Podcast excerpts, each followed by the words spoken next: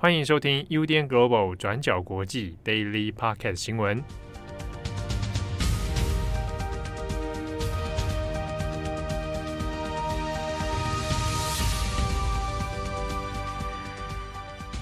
Hello，大家好，欢迎收听 UDN Global 转角国际 Daily Podcast 新闻。我是编辑佳琪，我是编辑惠仪。今天是六月二十二号，星期三。那刚好呢，在我昨天跟七号一起录完 Daily 之后，发现今天是那个周星驰生日。那刚好我们昨天在讲那个珍宝的那个，就是 Jumbo Restaurant 的那个、嗯、那个沉沉默事件，然后又讲到食神这样。好了，在这里祝周星驰生日快乐！如果还有听到的话，好，干嘛那么开心？好，那我们来更新一下今天的几则重大国际新闻。首先呢，第一则要来看到的是关于在五月二十四号发生的德州罗伯小学枪击案后续的一些消息更新。在五月二十四号呢发生的这一起校园枪击案当中，有十九名儿童还有两名老师丧生。那最近呢就在进行后续的一些警方的就责追踪调查。在二十一号的调查听证会当中呢，德州公共安全部主任史蒂夫·麦克劳他就作证指出呢，其实，在报警之后就已经有非常多名手持步枪和防弹盾牌的警察，在接获报案的十九分钟之内就已经抵达了罗伯小学，但是呢，他们却在抵达长达一个多小时之后，才真正将枪手击毙。那在最近的这个听证会当中，大家就在讨论说，到底在这一个多小时的空白中间，在决策过程中发生了哪一些问题，才导致这一次的悲剧？根据《卫报》报道，在这一次的听证会当中，麦克劳他就作证指出说，当时罗伯小学的这个学区的警察局长皮特·阿雷东多应该要负起最大的责任。他指出，阿雷东多在当时做出了延迟判断的错误决策。其实呢，在警方刚到达现场、校园现场的时候，他身边已经有足够的武装警力，并且呢，在当时也有被困在教室里的学生打电话求救。但阿雷东多呢，当时是选择没有直接冲进教室，而延迟了整整一个小时又十四分钟，做出了错误的决定。麦克劳说，在凶手拉莫斯进入大楼的三分钟之后，其实警方就已经有足够的武装警力，还有防弹衣可以来隔离、分散以及压制凶手。但是当时的现场指挥官阿雷东多，他却阻止了警方进入现场，并且甚至还阻止了警方进入现场。他决定将警员的生命放置于儿童的生命之上。警察有武器，但孩子们没有。警察有防弹衣，但孩子们没有。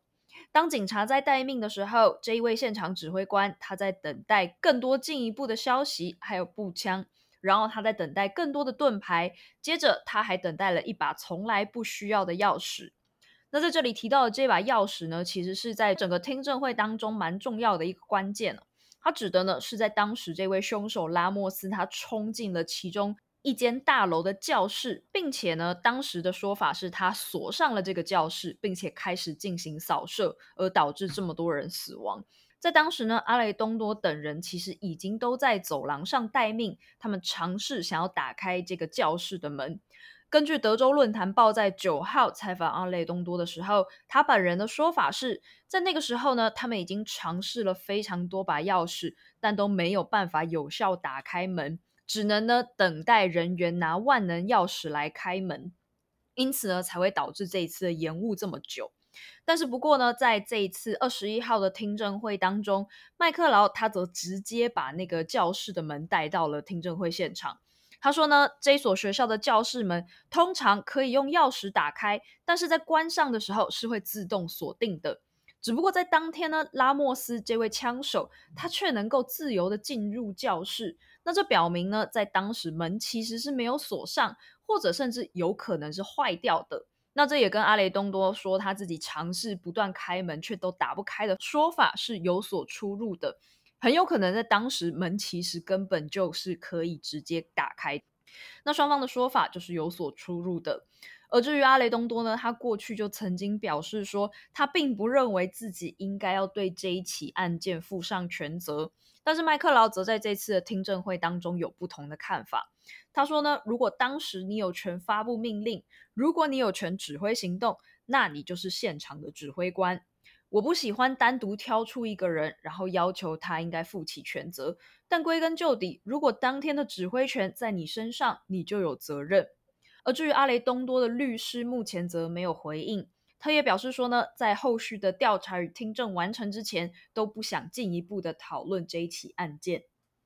好，那今天的第二则呢，我们也是要讲美国的新闻，那就是川普的听证会。美国的众议院在过去几个星期，其实已经就去年一月六号的美国国会大厦袭击事件举行了几场的听证会。最新的一场是在星期二六月二十一号的时候举行，在这一场听证会上面，也就特别聚焦在前总统川普如何向各州的官员施压，要求他们拒绝承认选举结果。那我们来整理一下他们说了什么细节。那这一场听证会上面出席的证人包括亚利桑那州的众议院院长鲍尔斯 （Rusty Bowers） 以及乔治市的州务卿拉芬斯伯格。Raffensperger 两人跟川普一样都是共和党籍。那我们先谈谈鲍尔斯 Rusty Bowers。鲍尔斯今年六十九岁，那过去呢一直都是共和党籍，他也一直是川普的支持者，像是他当初投票给川普，帮助川普竞选，也一直希望川普可以连任总统。那针对鲍尔斯，华盛顿邮报也有出了一篇专访，那详细提及他的状况，像是他当天穿了什么衣服，穿了什么颜色的领带出席听证会，以及透过他的回应，也让读者有机会看到这位忠贞的共和党人，即便是支持川普，但是如何坚持自己的原则，像是在川普的施压底下，依然是顶住了压力，绝对不违反法律，还有自己的立场等等。那鲍尔斯在出席听证会当天就有提到，自己在公事还有私事上都受到了川普本人还有川普支持者的骚扰。例如，他的办公室当时候就收到超过两万封的电邮，还有上万条的语音邮件，导致办公室到最后因为讯息量过载而没有办法正常工作。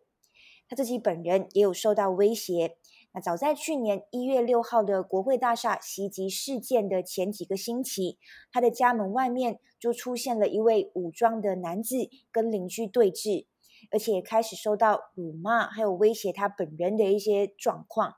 而且他的女儿呢，当时候也是病重，所以这一些种种的威胁事件还有情况，也就让鲍尔斯觉得非常的不安。那除此之外，鲍尔斯也有指出，他跟川普还有川普的助手，包括私人律师朱利安尼通过电话，他们当时候就要求鲍尔斯拒绝承认选举结果。鲍尔斯提到，当初川普这一些人要求他做一些违背自己誓言的事情，但是呢，他绝对不会违背自己的誓言。好，那说完鲍尔斯，我们来谈谈乔治亚州的州务卿拉芬斯伯格 （Raffensperger）。拉芬斯伯格呢，就有指出，川普跟他的支持者做了很多针对乔治亚州的虚假指控，例如指控说很多过世的人或者是未成年的人，当时候都有参与投票，但这些都是不正确的。拉芬斯伯格就有回应，他们已经针对这一些虚假的指控啊，进行了将近三百多次的调查，但是过程中没有发现任何的问题。那在二零二一年的一月二号，也就是国会大厦袭击事件的前几天，川普也有打了一通电话给拉芬斯伯格，要求他们找到足够的选票，让他，也就是川普本人，可以拿下乔治亚州。好，那这次的听证会上面呢，也有另外一名在乔治亚州的非裔选举工作人员莫斯出席作证。这名工作人员就指出，他自己的生活因为这一场选举出现了天翻地覆的变化。那在拜登确定拿下乔治亚州之后，川普呢，当时候就直接多次点名批评莫斯，导致莫斯不断的被针对，包括遭受各种种族歧视啊，还有侮辱的言语等等，甚至 FBI 的人员最后也不得不因为安全的理由而让莫斯的母亲离开家里。那莫斯也是直接指出，没有一处可以让他感到安全。他就说：“你知道让美国总统针对你是什么感觉吗？美国总统应该代表每一个美国人，而不是针对一个人。但现在他针对的是我。”好，那以上呢，大概就是这一场最新听证会的状况。那面对这一些出席证人的一些指控呢，川普的回应也就是否认，他否认一切有关的指控，并且持续表示。当时候就是因为存在欺诈行为，让拜登受益，他才会输掉选举。那预计这个月还有两场的听证会会举行，那后续的细节我们也会再更新。今天的最后一则，我们来持续更新乌俄的情势。在乌克兰东部地区的顿巴斯战争是持续焦灼，那总统泽伦斯基也是坦承，持续好几个月的战争对俄罗斯比较有利。因为俄罗斯的火力武器拥有更大的优势，因此泽伦斯基也是敦促欧洲国家赶紧支援武器，让乌克兰的军队可以更有效地对抗俄军，来赢得这一场战争。那另外呢，在国际形势方面，在星期二六月二十一号，立陶宛跟俄罗斯也开始就货物运输出现了争执。在立陶宛跟波兰之间有一处飞地，叫做加里宁格勒。它是俄罗斯的领土，那里面有好几百万的俄罗斯居民。但是加里宁格勒这个飞地呢，并没有直接跟俄罗斯的其他地区相连。意思也就是说，加里宁格勒虽然是俄罗斯的一部分，但是跟俄罗斯在陆地或者是海上都不相连，而是要透过铁路、天然气管道，或者是透过立陶宛，才可以直接接受俄罗斯的供给。但现在俄罗斯就指控立陶宛阻碍加里宁格勒的货物运输，并且扬言，如果立陶宛不让货品跨境运送到加里宁格勒，俄罗斯将会采取报复的行动。那对此，立陶宛的回应是，他们自己遵守了欧盟针对俄罗斯最新的制裁行动。